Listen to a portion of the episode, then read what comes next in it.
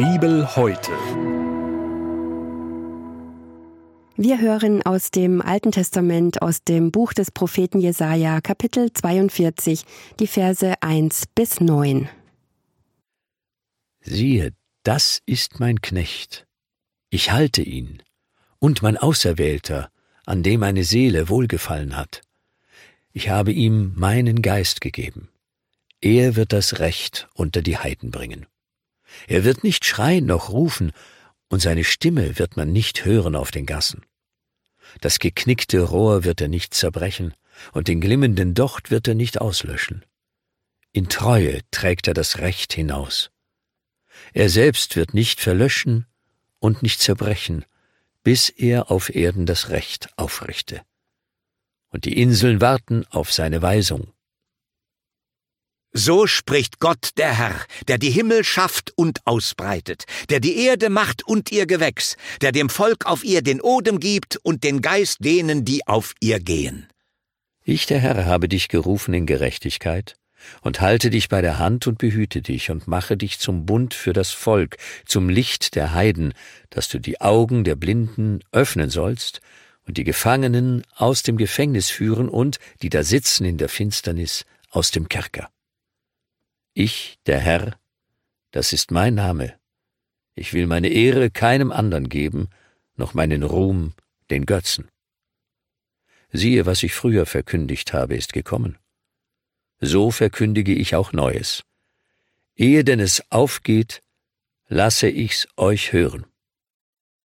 Das war der Bibeltext für den heutigen Tag entnommen aus der großen Hörbibel mit freundlicher Genehmigung der Deutschen Bibelgesellschaft. Hier noch einmal die Bibelstelle. Im Alten Testament aus dem Buch des Propheten Jesaja, Kapitel 42, die Verse 1 bis 9. Gedanken dazu kommen jetzt von Gernot Spelzberg aus Ettlingen. Jesus nach seiner Auferstehung geht unerkannt mit zwei Jüngern über Land. Er fragt sie, warum sie so traurig sind, weil unser geliebter Freund und Meister ein Prophet und Helfer vor Gott und allem Volk, von unseren eigenen Oberen ausgeliefert wurde zum Tod am Kreuz. Und sie fügen an, wir hofften doch, er sei es, der Israel befreien sollte. Aber heute Morgen kamen einige unserer Frauen vom Grab zurück mit der Nachricht, das Grab ist leer und Jesus lebt. Wir sind erschrocken und verwirrt, auch weil sie sagen, er ist auferstanden. Der Fremde antwortet, Ihr glaubt also dem allen nicht, was die Propheten geredet haben? Aber musste denn nicht der Messias das erleiden und zu seiner Herrlichkeit eingehen? Und er beginnt im Mitgehen ihnen, die es nicht begriffen haben und weder seinen Tod noch seine Auferstehung fassen können, die alttestamentlichen Zeugnisse über sich aufzuschließen. Später, nachdem sie ihn beim gemeinsamen Essen erkannt hatten, sagen sie, Brannte nicht unser Herz in uns, als er uns auf dem Weg die Schrift öffnete? Welche Worte aus der Torah, den Propheten und den Psalmen mögen das gewesen sein, die eine so freudige Hoffnung in den beiden entzündeten und womöglich auch in ihnen? Von seinem Auftrag, seinem Leiden und seiner Erhöhung zu Gott sprechen die vier Lieder vom Gottesknecht im Buch des Propheten Jesaja. Die ersten drei finden Sie in den Kapiteln 42, 49 und 50. Das vierte ist das bekannteste und steht im 53. Kapitel. Jesus hat diese Prophetie selbst gelebt und ist bis heute darin erkennbar. Wer ihn also besser, tiefer kennenlernen will, der vertiefe sich in diese Offenbarung. Jesaja 53 ist ein Höhepunkt im Alten Testament. Luther hat sogar gemeint, Jesaja habe im 53. Kapitel das Geheimnis Christi noch tiefer erfasst als die Evangelisten des Neuen Testaments, die ja ganz konkret über sein Leben berichten. Wenn den beiden also das Herz brannte, dann weil ihnen unverhofft dieses alte Geheimnis ganz nahe gekommen war, auch wenn sie längst noch nicht alles verstanden, aber die Freude hatte sie schon ergriffen. Denn wen verkünden die Lieder vom Gottesknecht? Wird an anderer Stelle im Jesaja-Buch Israel als Gottesknecht bezeichnet, so tritt in den Gottesknechtsliedern immer ein geheimnisvoller einzelner Knecht auf. Er ist von Gott berufen seit der Mutterschoß, von seinem Geist erfüllt. Er ist ein Jünger, dem der Herr das Ohr geöffnet hat, damit er das Recht auf Erden bringt. Die Menschen lehre, durch sein Wort scheide und richte. Er erfüllt seine Sendung ohne äußeres Aufsehen, in Milde und gerade im anscheinenden Scheitern. Schmach und Verachtung nimmt er an. Er wird nicht schwach, denn der Herr hält ihn. Er wird, obwohl unschuldig, behandelt wie ein Missetäter, den Gott geschlagen hat, der schließlich einen schmachvollen Tod preisgegeben ist. In Wirklichkeit aber hat er sich selbst für die Sünder hingegeben, deren Sünde er trug und für die er eintrat. Gott hat durch einen unausdenklichen Machterweis ihn aus diesem Sühneleiden hoch zu sich erhoben und das Heil aller geschaffen. Daher wird der Knecht groß werden, er wird Nachwuchs sehen, und die vielen, deren Schuld er trug, werden ihm gehören. Er wird nicht nur Israel zusammenführen, sondern das Licht der Völkerwelt werden. So fasst die Jerusalemer Bibel die Prophetien vom Gottesknecht zusammen, deren Gipfel in Jesaja 53 aus dem Nebel ragt. Und so beginnt die Reihe der Lieder. Siehe, das ist mein Knecht. Gott stellt ihn für alle Zeit seinem Volk und der Völkerwelt so vor Augen. Siehe, seht, das ist mein Knecht, den ich halte, mein Erwählter, an dem ich gefallen habe. Kein Name wird genannt von diesem noch unbekannten Gottesknecht. In allen vier Liedern wird verhüllend von ihm gesprochen. Mich erinnert das an das Messias-Geheimnis um Jesus im Neuen Testament. Und doch heißt es, siehe, wir sehen ein verhülltes Bild, aber mit schon deutlich erkennbaren Konturen.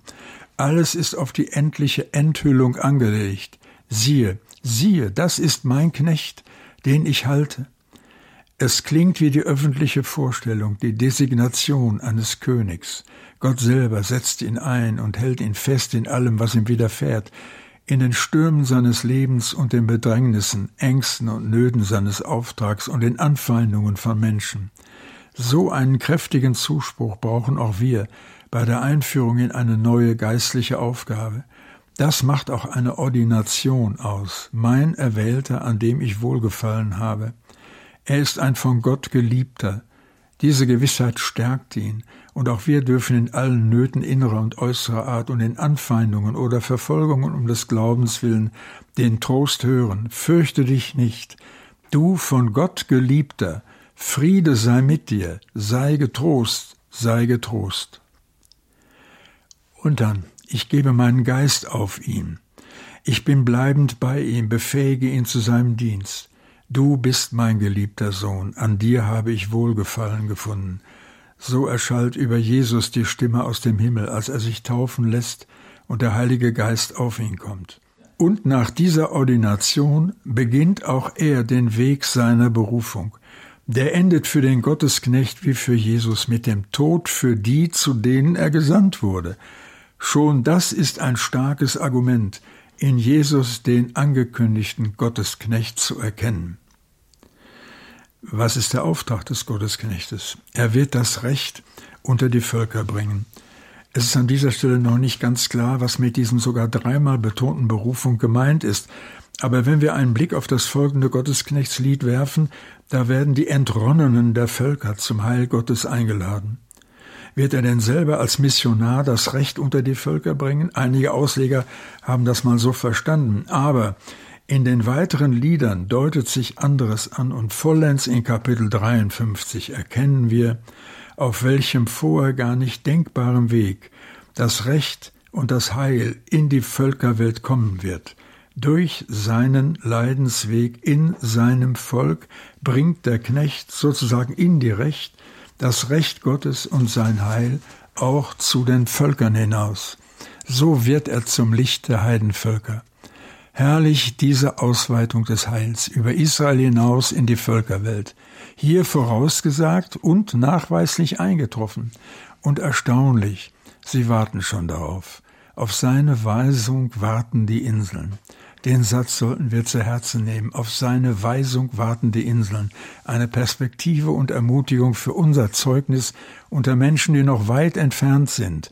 Rechnen wir doch damit, dass unter unseren Angehörigen, Freunden, Nachbarn, Arbeitskolleginnen und Kollegen mehr Menschen sind, auch in unseren Gemeinden, als es den Anschein hat, die in diesem Sinne warten, gerade auch, wie hier vorausgesetzt, Menschen anderer Religionen. Auf seine Weisung harren die Inseln. Wichtig ist sein Auftreten. Mit diesem großen weltgeschichtlichen Auftrag geht er sehr demütig um. Er schreit nicht und ruft nicht laut in eigener Sache. Er hält keine Wahlkampfreden, hält seine Nachfolger zurück, wenn sie in diesen Modus verfallen wollen. Aber er hat einen warmen Blick für Menschen, die sich vorkommen wie ein geknicktes Rohr oder ein nur noch glimmender Docht. Das geknickte Rohr bricht er nicht, den glimmenden Docht löscht er nicht aus. Wie viele Menschen fühlen sich bis heute verstanden und getröstet durch diese Worte? Israel im Exil war sich vorgekommen wie ein geknicktes Rohr und glimmender Docht und hört nun diese Trostworte. Aber diese Gnade gilt nicht nur diesem geschundenen Volk, sondern wird auch den Inseln, die auf ihn warten, angeboten. Und auch wir hörten den Entronnenen der Völker. Das werden wohl einerseits die babylonischen Erzfeinde sein, die nun unter dem Perserkönig Kyros das gleiche Schicksal ereilt, das sie Israel zugefügt hatten. Unter den Entronnenen sind aber auch alle anderen Völker gemeint, die unter dem Ansturm des Kyros zu leiden hatten. Sein weltgeschichtlicher Feldzug hatte eine wichtige religionsgeschichtliche Folge. Er war der Anfang vom Ende der alten vorderasiatischen Religionen mit ihrer Götterwelt. Deren Vertreter, die so oft Feinde Israels und seines Gottes gewesen waren, werden nun nicht etwa verspottet, aber sie werden freundlich eingeladen zur Erkenntnis des einen Gottes und seines Heils, der erkennbar in der Geschichte gehandelt hat und handeln wird. Bibel heute. Die tägliche Bibelauslegung zum ökumenischen Bibelleseplan. Auch in unserer Audiothek unter erfplus.de sowie in der ERF Plus App. Sie möchten noch mehr in der Bibel lesen? Das geht auch im Internet unter bibleserver.com. ERF Plus. Tut einfach gut.